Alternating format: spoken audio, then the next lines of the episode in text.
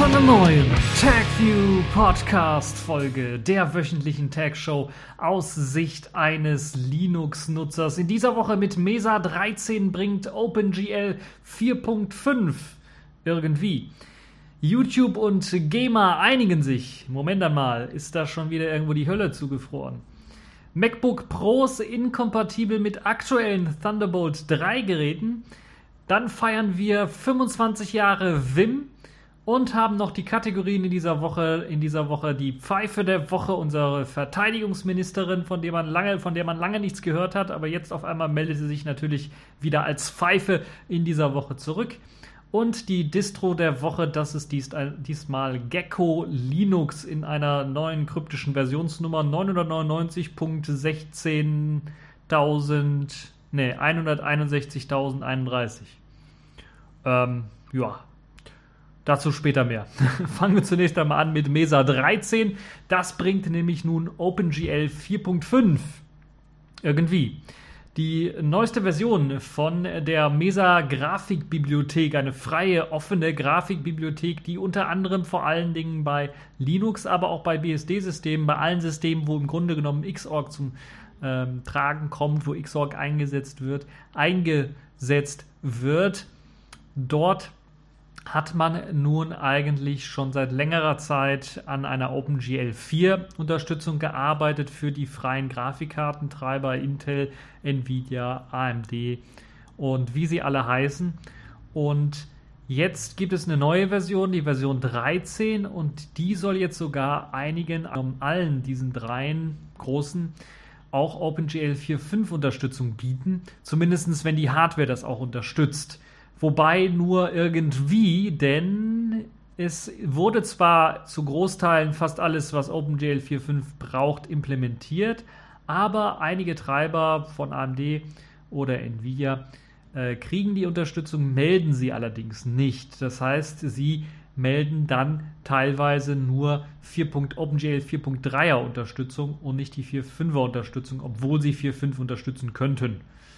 Bei dem Intel-Treiber sollen Spiele, die aber OpenGL 4.5 voraussetzen, auch funktionieren. Der Intel-Treiber ist somit der unproblematischste, könnte man fast schon behaupten. Wobei, wenn man sich die neueste Hardware anschaut und sieht, was für Probleme es dort da gibt, wo sogar eine, einige Linux-Distributionen dazu übergegangen sind, diesen Intel-Treiber nicht mehr auszuliefern, sondern stattdessen dann eben auf den DDX bzw.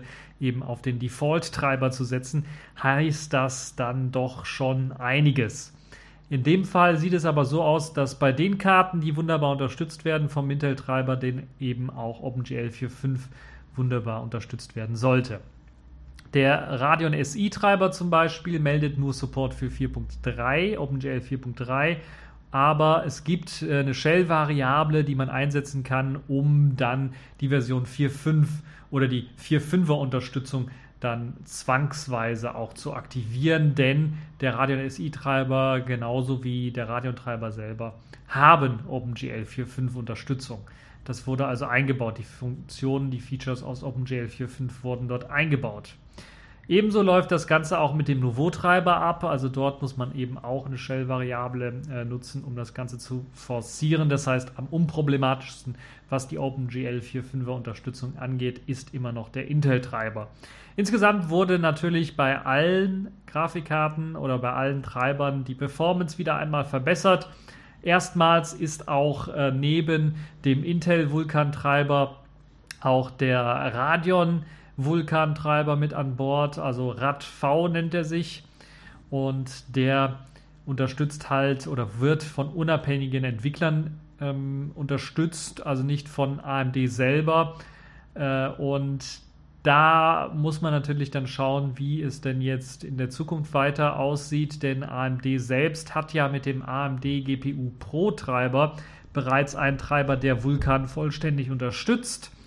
Um, und auch bereits angekündigt, dass dieser unter einer freien Softwarelizenz erscheinen soll, dann wahrscheinlich auch irgendwie vielleicht in Mesa mit einfließen könnte. Momentan ist er allerdings noch nicht quelloffen, ist noch proprietär und so muss man eben auf den RAD-V-Treiber ausweichen, wenn man denn äh, so crazy ist und schon mal Vulkan ausprobieren möchte. Der Intel-Treiber wurde weiterhin dadurch erweitert, dass er jetzt auch OpenGL ES 3.2 unterstützt. Das ist, glaube ich, eher spannend für die Leute, die vielleicht noch ein Intel-Tablet haben oder vielleicht sogar ein Intel-Smartphone und äh, jetzt eben durch OpenGL ES 3.2 Unterstützung dann vielleicht noch ein paar Spiele in einer besseren Auflösung oder Spiele mit besseren Features dann spielen können, unter einem Android-System beispielsweise. Oder auch äh, vielleicht, ich bin mir gar nicht sicher, ob mein Yola-Tablet zum Beispiel, das hat auch einen Intel-Chipsatz drin, ob äh, der neue Intel Mesa-Treiber da vielleicht auch mit reinkommen könnte, um dann OpenGL ES 3.2 zu unterstützen. Ich weiß nicht, inwiefern man dafür eben auch ein Xorg braucht oder ob das nicht auch mit Wayland irgendwie funktionieren könnte. Ja, ähm, der Vulkan-Treiber von Intel natürlich, der wurde ebenfalls weiter verbessert und optimiert, so dass man wirklich einen der ausgefeiltesten Treiber da für die neue Vulkan-Plattform äh, dann hat. Sehr schön ist, dass jetzt VAPI, also die Beschleunigungsschnittstelle, nun auch H264 Videos per GPU encodieren kann, also nicht nur dekodieren, das ist ja schon länger möglich, aber auch encodieren. Das heißt, man kann, wenn man jetzt H264 Videos noch schneller konvertieren möchte oder ja encodieren möchte, hat man jetzt die Möglichkeit, das auch per GPU zu machen.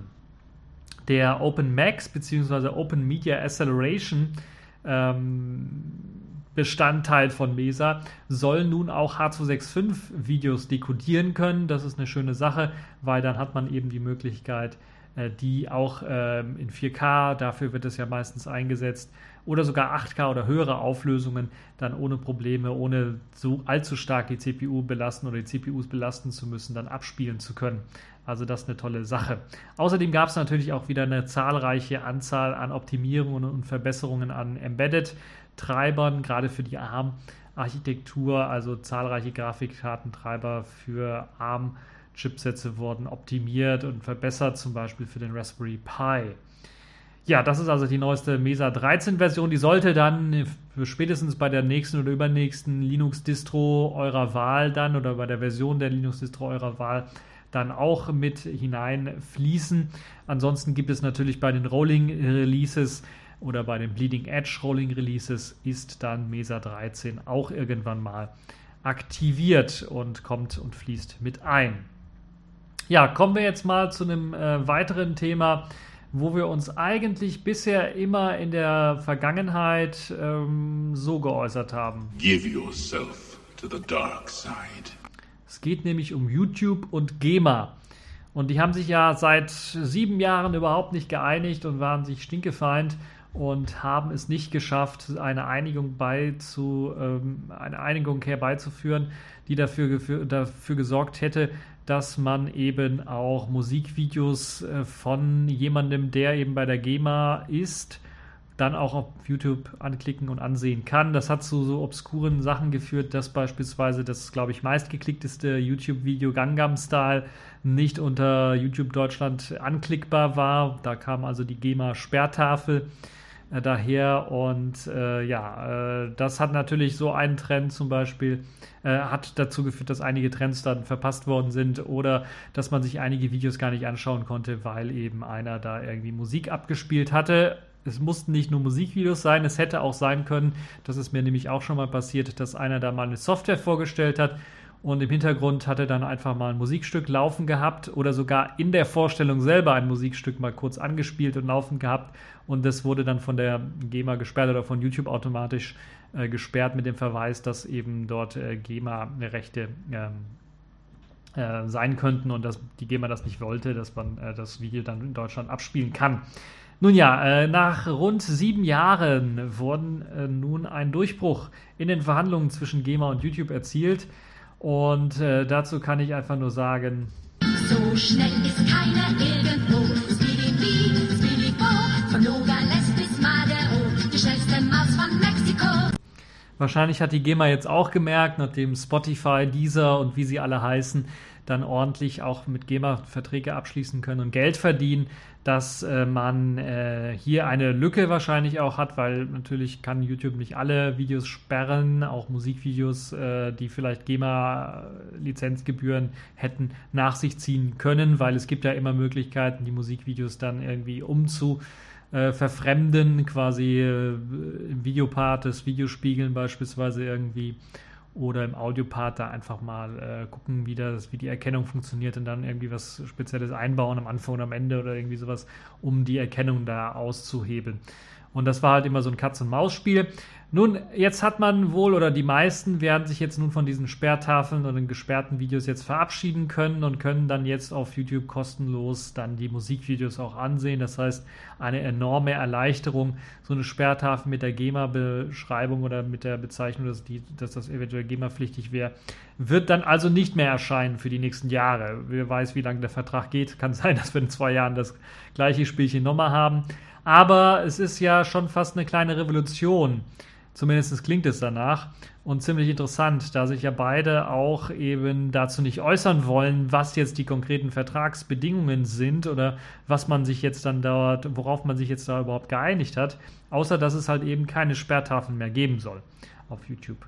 Zumindest solange nicht äh, die Plattenlabel selber noch Sperren durchsetzen. Denn das ist eben auch eine Möglichkeit, äh, wie man weiterhin Sperren machen kann. Und dann wird es vielleicht in Zukunft heißen, bei dem einen oder anderen Musikstück gesperrt, weil Sony Music da irgendwie das nicht möchte, dass ihr das abspielt. Äh, das wäre also auch möglich, wenn eben. Aber es ist ziemlich unwahrscheinlich, glaube ich. Also es war ja teilweise mit der GEMA schon so abstrus, dass sogar einige Leute, einige Musiker selber ihre Videos hochgeladen haben auf YouTube und die dann gesperrt worden sind und in Deutschland nicht abgespielt werden konnten. Also eine ganz, ganz abstruse Geschichte. Ja, was ändert sich neben den Sperrtafeln nun? Eigentlich nicht viel. Es ist eigentlich alles bei allem äh, beim Alten geblieben. Wer einfache Musikvideos hochlädt, ohne den Urheber zu nennen beispielsweise oder den Verwerter äh, oder beim Verwerter ein Recht eingeholt zu haben, wird also weiterhin unter Umständen gesperrt. Also da hat sich nichts geändert, da kriegt er also keinen Freifahrtschein für. Es ist also keine perfekte Geschichte, aber zumindest mal ein großer Schritt in die richtige Richtung, wie ich finde. Und äh, ja, mh, äh, kam leider nur zu spät. ich finde so ein bisschen. Also der Daumen der Drops ist jetzt schon irgendwie gelutscht. Und naja, wollen wir mal schauen. Was übrigens auch immer noch legal ist, auch wenn man davon hört, dass es dort immer wieder Leute gibt, die auf die Idee kommen, da jemanden zu verklagen oder auch Tools zu verklagen, ist das Herunterladen von YouTube-Videos und das Herausextrahieren dann zum Beispiel von dem Audiopart aus dem Musikvideo. Das ist weiterhin noch legal und ist nichts anderes als das äh, Mitzeichnen mit Hilfe des Kassettenrekorders von Radioprogrammen beispielsweise oder eben von äh, Online-Radio-Streams. Also das vielleicht auch eine Stärkung vielleicht für die Verbraucher. Äh, könnt ihr alles auch in dem Artikel durchlesen. Ich glaube, der ist bei Golem erschienen, wenn ich mich nicht irre. Lasst mich mal schauen. Ähm, lasst mich mal genau schauen. Jo, so sieht es aus. Der ist bei Golem erschienen, der Artikel. Dort habt ihr dann also die Möglichkeit, euch das nochmal durchzulesen. Dort wird also eben auch ein Rechtsanwalt gefragt, wie denn jetzt die Situation so aussieht. Und er vermittelt das, glaube ich, recht gut, was vielleicht so die spannendsten Fragen angeht. Ja, äh, kommen wir zum nächsten Thema und zwar MacBook Pros inkompatibel mit aktuellen Thunderbolt 3 Geräten. Ich habe ja schon so ein bisschen auf den MacBook Pros rumgeritten in der letzten oder vorletzten Woche, wo sie eben rauskamen und immer mal wieder so ein bisschen neue News und Infos herauskamen. Und jetzt ist es halt so, dass auch bei den allerersten Versionen, die jetzt auch schon ausprobiert werden konnten, das sind die 13 Zöller mit F-Tasten, also ohne die Touchbar, also quasi das klassische, halt nur eben dann mit zwei Thunderbolt-Anschlüssen oder zwei USB-C-Anschlüssen, die eben auch Thunderbolt können. Und dort hat sich jetzt herausgestellt, dass diese Thunderbolt 3 Schnittstelle, die ja zum allerersten Mal bei diesen neuen MacBook Pros dann auch unterstützt wird, ja nur teilweise äh, die Möglichkeit bietet, auch wirklich alle Geräte damit zu betreiben. Das heißt, äh, obwohl es diese Anschlussmöglichkeit gibt, und obwohl der Kabel dann auch reinpasst, gibt es halt Geräte, die inkompatibel sind, die nicht erkannt werden. Thunderbolt 3 gibt es ja schon seit äh, Mitte 2015 und seitdem gibt es ja dann auch einige Geräte, die das auch schon nutzen. Ich glaube, die Surface-Geräte von Microsoft waren die ersten, die das irgendwie so massentauglich gemacht haben und dann auch Peripherie dafür angeboten haben. Und zwar vor allen Dingen zum Beispiel Adapter, HDMI äh, oder DVI-Adapter und so weiter und so fort. Also die Möglichkeit, so etwas dann auszunutzen. Und so eine Art ja, Docking Station Ersatz zu schaffen, wo man halt einfach nur einen USB-C oder Thunderbolt Anschluss hat, da was reinsteckt und auf der anderen Seite hat man dann halt die Möglichkeit HDMI, USB äh, und schieß mich tot alles Anschlüsse dann rauszuleiten oder ja mit reinzuleiten im Grunde genommen auch. Jetzt kam heraus, dass Thunderbolt 3 Geräte mit einem Controller-Chip von TI die dort ausgestattet sind mit diesem Controller-Chip von TI, Probleme machen oder gar nicht lauffähig sind auf den MacBook Pros. Betroffen sind zum Beispiel dann externe Grafikadapter, also externe Grafikkarten im Grunde genommen. Da gab es zum Beispiel von Alienware solche Geschichten, die einem ermöglicht haben, dann seinen Alienware Gaming Laptop noch einmal mehr Performance zu bieten, indem man halt eine externe Grafikkarte mit PCI Express äh, Einschub dann irgendwie in so einem Gehäuse dann per Thunderbolt angeschlossen hat. Die sind, ähm, wenn die den TI-Chip äh, besitzen, nicht kompatibel. Aber auch ganz normale Adapter, die zum Beispiel von USB-C auf HDMI ähm, umschalten. Also wenn ihr dann noch einen weiteren Monitor anschließen wollt an euer MacBook per HDMI und so einen Adapter gekauft habt, der nicht funktioniert, äh, ist das schon wirklich äh, eine Frechheit. Vor allen Dingen, weil Apple da schlichtweg diesen TI-Chip einfach nicht unterstützt und damit eben auch keine Geräte, die eben mit diesem Chip ausgeliefert worden sind und das auch nicht explizit erwähnt an MacBook-Käufer und das ist natürlich so ein bisschen ärgerlich. Betroffen ist nur die erste Generation dieser TI-Chips. Jetzt werden einige sagen, ja gut, äh, kauft man halt, achtet man halt darauf, dass man die zweite Generation der Chips benutzt. Ja, ganz so einfach ist es nicht, denn die zweite Generation des Chips, die zwar unterstützt werden soll, ist aber noch so frisch, dass es noch nicht mal irgendwelche Zertifizierungsmöglichkeiten gibt es. Es gibt überhaupt keine Geräte und wird wahrscheinlich in diesem Jahr keine Geräte geben mit dieser zweiten Generation. Möglicherweise Mitte nächsten Jahres wird es vielleicht die ersten Geräte geben, wenn man sich halt irgendwie beeiligt, äh, beeilt bei der ganzen Geschichte. Docking-Stationen, die also fürs MacBook gedacht sind, für die MacBook Pros gedacht sind oder zum Beispiel auch schon entwickelt worden sind im Vorhinein, wo man gesehen hat, okay, die haben jetzt hier, die haben vor, jetzt USB-C zu machen, machen wir mal hier Dockingstation. Da ärgert man sich natürlich jetzt schwarz, dass es halt, dass man halt auf diesen TI-Chip gesetzt hat und jetzt keine Möglichkeit hat, den irgendwie zu unterstützen. Ich hoffe, dass vielleicht Apple das mit dem Software-Update dann beheben kann, weil das ist einfach eine Software-Treiber-Unterstützungsgeschichte, wie ich finde. Und das muss eigentlich sein, weil es gibt halt diese Sachen schon jetzt auf dem Markt. Und gerade wenn man sich so ein neues MacBook Pro kauft und den Gefahren äh, oder ja, den, in den sauren Apfel beißt, dass man sich Adapter kaufen muss, um zum Beispiel USB-Stick anschließen zu können und solche Geschichten. Da schaut man sich natürlich auch um und kauft nicht nur Sachen bei Apple, die dann so ein bisschen überteuert daherkommen mit 25 Euro für einen normalen USB-Adapter zum Beispiel. Äh, sondern da schaut man sich um, vielleicht was gibt es denn da schon für Fertiglösungen äh, für Thunderbolt, für USB-C. USB äh, und äh, ja, unter Umständen hat man dann wieder ins Klo gegriffen. Und das ist natürlich gar nicht schön. Deshalb, äh, meiner Meinung nach, immer noch, das MacBook Pro ist kein MacBook Pro. Es ist einfach eine umständliche Geschichte. Wenn man nichts anschließen möchte, kann es ein gutes, kann es ein gutes Laptop sein. Aber wenn man was anschließen muss oder sowas und nicht irgendwie auf einen Apple-Adapter zurückgreifen möchte, äh, oder auf eine ganze Masse, Anzahl von Adaptern zugreifen möchte. Wenn ein Adapter einem nur ausreicht für USB oder sowas, man schließt dann USB-Hub oder sowas an, kein Problem. Aber wenn man halt mehr braucht und mehr möchte, dann ist das schon so ein bisschen problematisch und äh, ist schon wirklich richtig, richtig doof gelöst von Apple. Das muss man ganz ehrlich sagen. Das ist enttäuschend gemacht. Und ja, man muss also eben auf diese Apple-Adapter erst einmal setzen, um auf Nummer sicher zu gehen da externe andere schlichtweg einfach nicht funktionieren können. Und die Gefahr ist da doch recht hoch, dass sie nicht funktionieren. Vor allen Dingen, wie kriegt man denn raus, was da für ein Chip drin ist? Also wenn ich mir so ein Adapterzeug kaufe bei Amazon oder bei eBay, dann steht da meistens nicht bei, was das für ein Chip ist. Äh, vielleicht wird jetzt in Zukunft dann noch beistehen, bei eBay könnte ich mir das am ehesten vorstellen, kompatibel mit dem MacBook Pro 2016. Aber äh, also ich weiß nicht, was sich Apple dabei gedacht hat das ist wirklich, wirklich schlecht gemacht. Also normalerweise kriegt man ja bei diesen ganzen Billigadaptern zum Beispiel dann auch nicht gesagt, welcher Chip da drin steckt. Und äh, das kriegt man auch nur raus, wenn man das vielleicht aufschraubt und dann nachschaut oder aufknipst und dann nachschaut. Bei solchen Adaptern ist das ja meistens so, dass sie vielleicht gar nicht mehr verschraubt sind, sondern dann einfach zugeklebt oder so. Und das ist natürlich gar nicht schön. Zudem ist das, glaube ich, denke ich, äh, das geht komplett vorbei an der Zielgruppe, für die eigentlich MacBook Pros geeignet ist. Und das, äh, deshalb ist das, glaube ich, ein fehlerhaftes Produkt. Und ich würde allen, die vielleicht Apple-Fanboys oder sowas sind, die das Neueste vom Neuesten haben müssen in Sachen MacBooks, erst einmal raten, abzuwarten und zu gucken, ob Apple vielleicht dieses Problem dann fixt äh, und dann zu gucken, ob es dann in Zukunft die Möglichkeit gibt, äh, weitere externe Sachen dann äh, von Nicht-Apple-Anbietern dann auch anschließen zu können, weil die meisten, äh, so ist es halt leider, setzen eben auf diese TI-Chips, weil sie halt eben wahrscheinlich billig sind oder, oder weil sie verbreitet sind. Nun ja, schauen wir mal, wie es weitergeht. Kommen wir mal zu einem etwas äh, lustigeren und etwas äh, besseren Thema. Damit finde ich immer. Ihr könnt aber auch nur meckern, meckern, meckern. Eigentlich müssten wir jetzt äh, unsere Gläser zusammenschlagen und ein Happy Birthday singen.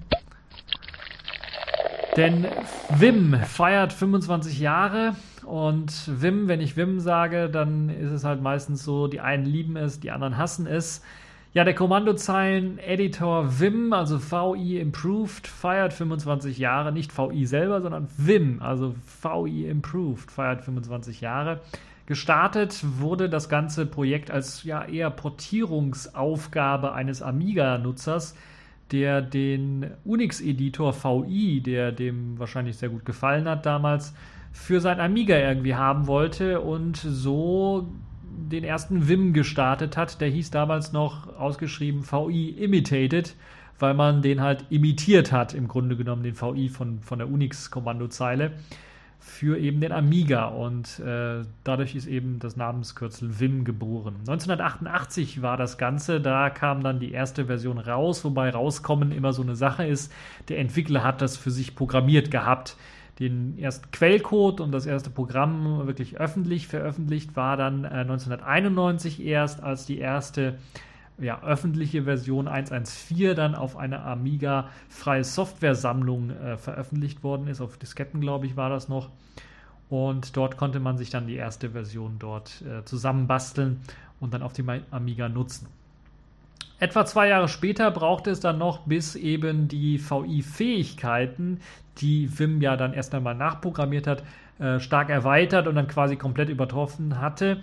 Und ab dann wurde das Ganze dann auch umbenannt in äh, VI Improved. Und da war dann eben VI Improved geboren.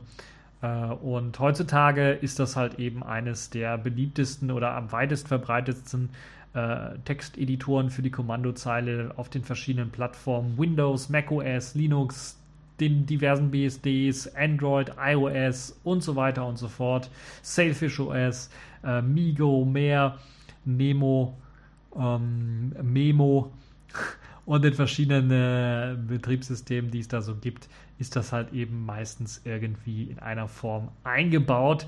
Selbst auf meinem Smartphone, auf meinem Yolla-Phone habe ich dann einen Vim drauf laufen und kann das dann benutzen. Und das Tolle an Vim ist, dass es eben eine Erweiterungs-API hat, also ähnlich wie beim Firefox, wo man sich Add-ons und äh, Extensions nachinstallieren kann, hat man hier auch die Möglichkeit, sich Add-ons nachzuinstallieren, äh, Skript äh, nachzuinstallieren, die dann einem helfen, bestimmte Programmieraufgaben zum Beispiel zu erleichtern oder To-Do-Listen anzulegen in einer herkömmlichen Textdatei, das automatisch irgendwie alles zu machen. Und dank dieser vielen Plugins ist es sogar möglich, den VI oder den Vim komplett zu einer IDE-Ausbau ausbauen zu können. Also ich habe schon Leute gesehen, die das gemacht haben und es gibt im Internet, äh, gerade bei YouTube findet man sehr, sehr viele Anleitungen, wo Leute das gemacht haben und das klappt recht gut. Also wenn man sich das einmal eingerichtet hat, äh, dank dieser vielen Plugins, kann man das wirklich sehr gut machen und sehr schnell dann auch bedienen. Es gibt äh, sehr, sehr viele Einstellungsmöglichkeiten. Man kann die ganzen Tastenkombinationen ähm, größtenteils auch einstellen und konfigurieren, frei, wie man denn möchte. Und äh, ja, das Tolle ist halt, es ist auch abwärtskompatibel, aber wenn ihr einmal die Tastenkombination gelernt habt von VI oder vom Vim eigentlich, dann könnt ihr die auch auf VI anwenden zum größten Teil. Ähm, wenn ihr mal unter einer alten Linux-Box oder Unix-Box sitzt, äh, habt ihr da also auch die Möglichkeit, das zu benutzen. Ich kann mich noch ganz genau erinnern, ihr werdet es wahrscheinlich auch machen, als ihr das VI das erste Mal gestartet habt und euch erst einmal verwundert die Augen gerieben habt, warum ihr keinen Text eingeben könnt. Oder wie ihr das Ganze schließen könnt, dann äh, wisst ihr so ein bisschen die Leidensgeschichte, die auch dahinter steckt, die wahrscheinlich dann auch einige dann haben, weshalb sie den Editor so ein bisschen hassen. Aber er hat schon seine Vorteile. Also man muss ganz ehrlich sagen, wenn man das, wenn man sich eingefuchst hat in den Editor, kann man wirklich sehr, sehr schnell arbeiten. Äh, Regex äh, ersetzen von Text beispielsweise, wenn man eine Funktion in der äh, Programmiersprache umbenennen möchte, äh, dann ist das eine wirklich super geniale Geschichte. Und äh, also fürs Bearbeiten von Konfigurationsdateien und teilweise auch von Quellcode benutze ich äh, immer noch VI äh, bzw. Vim und äh, mit äh, auch teilweise einigen Plugins, zum Beispiel ein Plugin, was ich sehr interessant finde. Ich weiß gar nicht, wie es heißt, ob es jetzt bei der Plugin-Sammlung dabei ist oder ob es irgendwie sonst so äh, separat erhältlich ist. Ein Plugin, was einem dann für die Textdatei, wo man gerade eine Bearbeitung gemacht hat und die ist dann vielleicht 100 oder mehr Zeilen lang oder viel größer, das ist halt beim Wiederöffnen der Textdatei an der Stelle äh, wieder zurückspringt oder an die Stelle zurückspringt, an die, in die Zeile springt, an der Position, äh, an, an die Spalte springt, wo ich das letzte Mal aufgehört habe zu tippen. Das ist also auch schon ein sehr, sehr großer Vorteil und ein tolles Plugin, wie ich finde. Es gibt Vielzahl von weiteren Plugins, die einem ermöglichen, beispielsweise dann gerade für die Programmiersprachen dann auch ähm, eine Syntaxvervollständigung zu machen für Python, für C++, für Qt extra beispielsweise ist so etwas mit drin und eine wirklich, wirklich gute runde Geschichte. Also Vim ist wirklich sehr berühmt und es gibt sogar andere Texteditoren, die ja eine Art Emulationsmodi oder Simulationsmodus anbieten, die die Tastenkombinationen und die Bedienweise dann von Vim simulieren. Äh, unter anderem ist das äh, der Editor Kate von den KDE Applications, der eben so eine Möglichkeit bietet. Und ja, vor rund zwei Monaten im September erschien dann auch Version 8.0, die allerneueste Version von Vim. Und es wird also immer noch weiterentwickelt und stetig erweitert, auch wenn jetzt nicht alle paar Monate eine neue Version erscheint, sondern das manchmal so alle paar Jahre ist. Nur noch ist das, glaube ich, immer noch eines der ja, neben Emacs der bekanntesten und meistgenutzten Texteditoren der Welt. Wer von einem Server irgendwo sitzt, der, da ist die Wahrscheinlichkeit sehr hoch, dass Vim dort drauf installiert ist. Vielleicht nicht die ganze Suite, sondern vielleicht nur Vim Tiny, der beispielsweise bei Ubuntu standardmäßig mit dabei ist. Also so eine abgespeckte Variante, die ein bisschen was mehr kann als der äh, ja, ursprüngliche VI aus den Unix-Zeiten aber halt eben nicht all die Möglichkeiten besitzt wie ein, ein volles Vim, dafür allerdings viel kleiner daherkommt.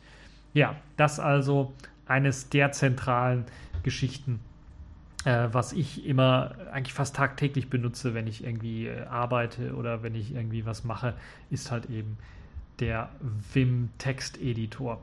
Und wie gesagt, eines der größten Konkurrenzen, äh, Konkurrenten dazu ist Emacs. Äh, Emacs wird ja auch schon fast als Betriebssystem bezeichnet, weil das halt eben so viele Plugins hat, einen Browser jetzt eingebaut hat, einen E-Mail-Client irgendwie noch eingebaut hat und so weiter und so fort. Bei Vim ist das nicht ganz so, aber sicherlich äh, sind das halt eben schon Schwergewichte, die lange in Entwicklung sind und die aus äh, der Open Source freie Softwarewelt eigentlich gar nicht mehr wegzudenken sind.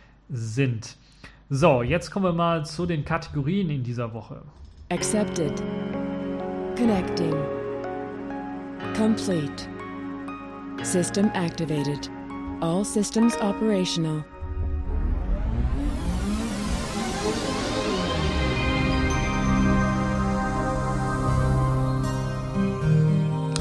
Ja, kommen wir zur Pfeife der Woche. Das ist diesmal unsere Verteidigungsministerin von der Leyen. Wir haben ja lange nichts mehr von unserer Flinten-Uschi gehört. Und wir wissen ja, die hat immer die schärfsten Ideen. Wie Kitas bei der Bundeswehr oder Drohnen, die nicht fliegen dürfen. Jetzt ist da der neueste Trend, immer irgendwas mit Cyber zu machen. Und ja, jetzt denkt sich die Uschi, warum nicht Cyber War, wenn wir schon keinen echten Krieg mehr führen können, wegen fehlender Panzer, Hubschrauber oder Personal. So will sie halt eben nun die Bundeswehr für die Cyberangriffsabwehr verwenden oder Obacht gegen Propaganda im Internet. Viele kümmert dies nicht, denn sie nutzen nichts ahnend das Internet blind und ohne es zu verstehen. Aus diesem Grund gibt es die Cybersoldaten der Bundeswehr, Die sollen nämlich uns Deutsche, uns Idioten, die das Internet richtig, richtig benutzen können, dann beschützen. Ja, die hat die Zeichen der Zeit erkannt, unsere Flinten-Uschi. Und, äh, der, und vor allen Dingen die akute Gefährdung von Deutschland durch Cyberpropaganda voll und ganz. Und Kriege finden in Zukunft dann nach ihr zumindest mal nicht mehr auf echten Boden statt, sondern im Cyberraum. Ähm, ja. Hat ihr mal einer was von Syrien erzählt oder dem Irak? dass da das mit dem Cyber noch nicht ganz angekommen ist, dass die sich da immer noch mit echten Waffen irgendwie kloppen und gegenseitig erschießen oder wegbomben. Natürlich, der IS, Uschi meint, die konnten äh, sich durchsetzen, weil die im Internet Propaganda gemacht haben. Also ist Uschis Denkweise, hätte man frühzeitig eine Cyberabwehrsicherheit gehabt, eine Anti-Propaganda-Abteilung, hätte man den IS frühzeitig stoppen können, der hätte sich niemals durchgesetzt. Ja, die, die denkt wirklich so. Also das ist jetzt kein Witz. Andere würden da jetzt einfach mal sagen. Lol. Aber die denkt wirklich so und das ist ja irgendwie traurig, denn sie hat irgendwie das Gefühl. Wer sich ins Internet begibt, kommt darin um. Das und deshalb gibt es eben die Cybersoldaten, die uns schützen sollen vor solchen Geschichten. Äh, man hätte also den IS verhindern können, indem man die Propaganda frühzeitig gestoppt hätte. Und die Bundeswehr will jetzt tatsächlich in Cyber aufrüsten, weil sie halt eben nichts anderes irgendwie kann, wahrscheinlich. Äh, will nun pro Jahr eine Milliarde Euro für IT-Sicherheit ausgeben. Das ist auch dringend nötig, würde ich mal sagen. Da laufen ja immer noch die Windows XP-Rechner, die vor kurzem von Windows NT 4 abgedatet worden sind. Und äh, im nächsten Jahr soll es dann eine eigene Cyber-Abteilung geben, bei denen äh, rund 13.500 Cybersoldaten dann stationiert sein sollen. Ähm, Wobei stationiert natürlich dann auch irgendwie ein falscher Begriff ist. Die werden wahrscheinlich irgendwo verteilt rund um die Welt irgendwie arbeiten. Also mal ganz im Ernst. Ich habe so langsam das Gefühl, dass bei der Frau eine Birne ausgebrannt ist. Vielleicht liegt es auch einfach daran, dass die Bundeswehr als Armee gar nicht mehr so richtig ernst genommen wird oder hier das Budget und das Material so grottig ist, dass man versucht, sich nun auf einer anderen Ebene irgendwie zu profilieren. Das ist schon eher das, was ich im Hinterkopf habe. Andererseits, wenn ich äh, oder wenn sich alle im Cyberraum irgendwie schlagen würden und da nur noch kloppen würden und nicht mehr im echten Leben weg, sich wegbomben oder wegschießen, wäre das natürlich auch zu begrüßen. Also hätte ich auch nichts gegen. Also gegen diese Vision von Uschi von der Leyen dass sie dann halt eben äh, sich alle nur noch im Netz irgendwie bekriegen mit Propaganda und Antipropaganda und nicht mehr in echt gegeneinander schießen, sondern vielleicht nur noch in Counter-Strike mal so ein Match ausfechten, wer dann jetzt hier die Propaganda machen darf oder wer den Ton angibt, hätte ich wirklich nichts dagegen. Äh, Grenzstreitigkeiten mit einem Counter-Strike-Match äh, durchführen, habe ich nichts dagegen. Aber bleiben wir mal ein bisschen was realistischer. Die Bundesregierung hat in Sachen IT eigentlich noch nie irgendwie was gerissen. Also kann man sich durchaus vorstellen, dass die Bundeswehr mit Cybersoldaten das wahrscheinlich auch nicht schaffen wird. Die Bundesregierung hat es noch nicht mal geschafft, den Bundestag cybersicher zu machen, vor Angriffen sicher zu machen und äh, hat da teilweise fahrlässige Sicherheitslücken, äh, die aufgezeigt, auf, aufgezeigt worden sind. Und äh, ja, da bin ich mal gespannt, wie das bei der Bundeswehr aussehen wird. Vor allen Dingen bin ich mal gespannt, äh, wie denn eben diese Cyberabwehr ablaufen soll. Also ich kann mir das überhaupt nicht vorstellen oder wie das mit der Propaganda und Antipropaganda laufen soll. Kriegen wir jetzt unser eigenes Propagandaministerium oder eine Propagandaabteilung bei der Bundeswehr? Das heißt, wenn da jemand Propaganda macht, in Russland beispielsweise, was weiß ich, äh, mit Webseiten, äh, Russia Today und so weiter und so fort, wenn da irgendwelche Artikel beigesteuert wird und Propaganda gemacht wird, kommt dann die Antipropaganda daher oder wird dann jetzt da Aufklärung betrieben bei der Bundeswehr? Machen die jetzt Journalismus? Äh, also ich weiß es nicht, was sie denn da machen wollen. Oder machen sie Antipropaganda? Also ich habe das Ganze nicht so richtig verstanden. Da muss man wahrscheinlich die, unsere Flinten-Uschi nochmal fragen, wie das dann da aussehen soll. Also irgendwie klingt das Ganze schon sehr, sehr verdächtig nach, äh, wir haben keine Idee, machen wir irgendwas mit Cyber. Äh, das kommt immer gut an. Und weil man ja lange nichts mehr von der Flinten-Uschi gehört hat, wäre das wahrscheinlich eine der Möglichkeiten, wie sie versucht, wieder ins Rampenlicht zu kommen. Vielleicht auch wegen äh, Horse Race, äh, nächste Bundestagswahl im nächsten Jahr. Hm, ich weiß es nicht. Schauen wir mal, wie das dann so weitergeht. Also ich bin da nicht so zuversichtlich, dass wir da was äh, Tolles sehen äh, werden bei, dem, bei der Bundeswehr in Sachen Cyber, in Sachen äh, Websicherheit, IT-Sicherheit. Da wird sich, glaube ich, äh, meines Erachtens nach nicht viel tun. Die werden den, äh, das Minimum, was sie machen müssen, um irgendwie sicher zu sein, werden sie sicherlich machen, aber ähm, kann mir nicht vorstellen, dass das Vorreiter in Sachen IT-Sicherheit werden oder dass sie eben jetzt hier auch, weil die Bundeswehr ja auch eben abwehren soll, Gefahrenabwehr machen soll. Da gibt es ja jetzt schon einige, die sich irgendwie drum schlagen. Ähm, und ja irgendwie Cyberabwehr äh, für sich beanspruchen, die auch schon seit einigen Jahren aktiv sind. Also wie war das da in Bonn mit der kleinen Gruppe da? Weiß gar nicht, von wem das da war, noch vom Innenministerium, ich weiß es nicht, wer das da war, der dann so eine kleine Cyberabwehrgruppe hat, die dann irgendwelche, zumindest äh, die Firmen in Deutschland hier vor Cyberabwehr schützen soll. Nee, so war es ja nicht, sondern die sollten dann im Nachhinein die Aufklärung von Cyberangriffen dann irgendwie leiten. Also ich, ich also ist irgendwie alles nur noch lächerlich und äh, da fällt einem einfach nicht viel ein, außer. Oh nein, nicht du schon wieder!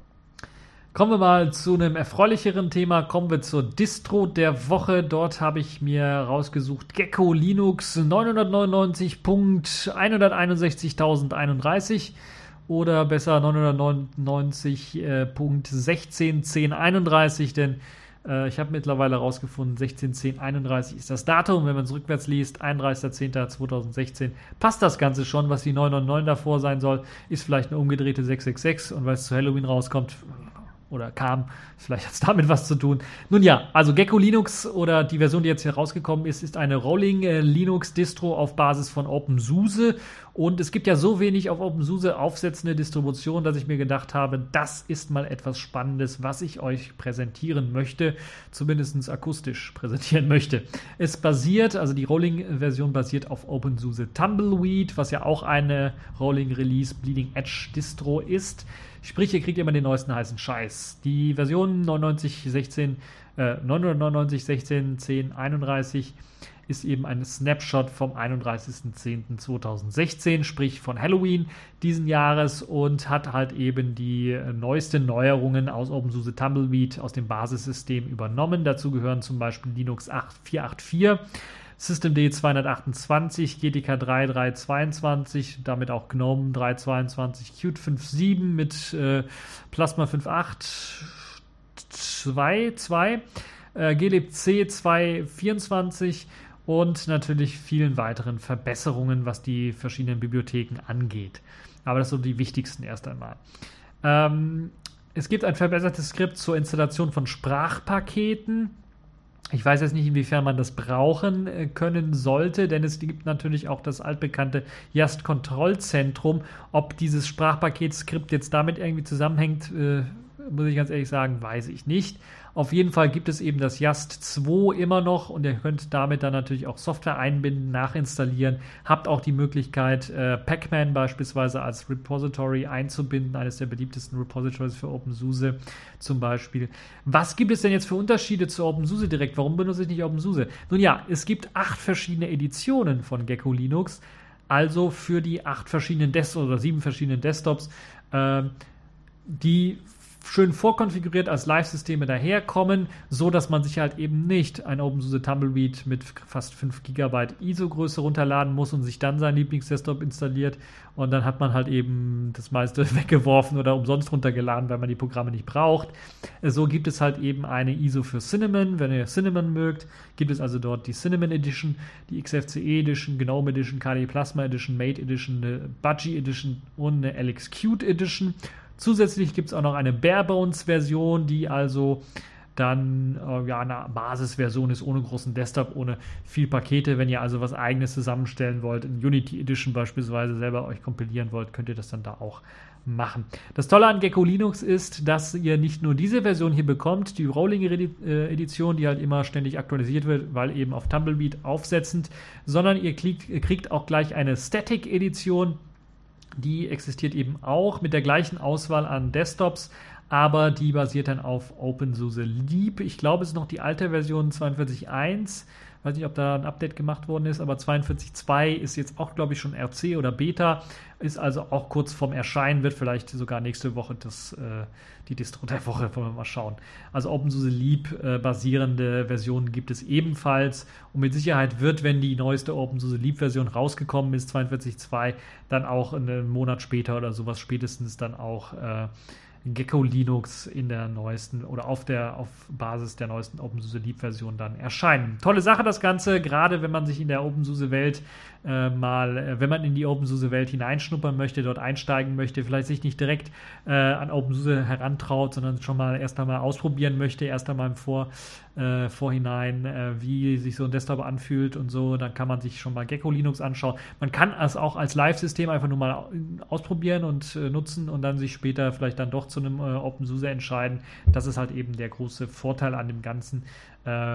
Äh, ansonsten findet ihr meistens sind da nur Artwork-Änderungen mit drin und vielleicht Vorkonfiguration. Das könnte sein, dass hier einige Pakete äh, beim äh, GNOME Desktop oder bei der GNOME Edition oder bei der KDE Plasma Edition mit dabei sind, die bei der OpenSUSE standardmäßig nicht dabei sind, aber durchaus nützlich sein könnten oder eben die die Gecko-Macher sehr gut finden. So, jetzt bin ich quasi durch die verschiedenen Themen durchge äh, flitzt und bin schon am Ende dieser TechView Podcast äh, Folge angekommen. Ein bisschen was schneller als äh, die letzten Folgen. Ich hoffe, es hat euch trotzdem gefallen, ihr hattet Spaß daran und ich sage einfach mal bis zur nächsten Folge.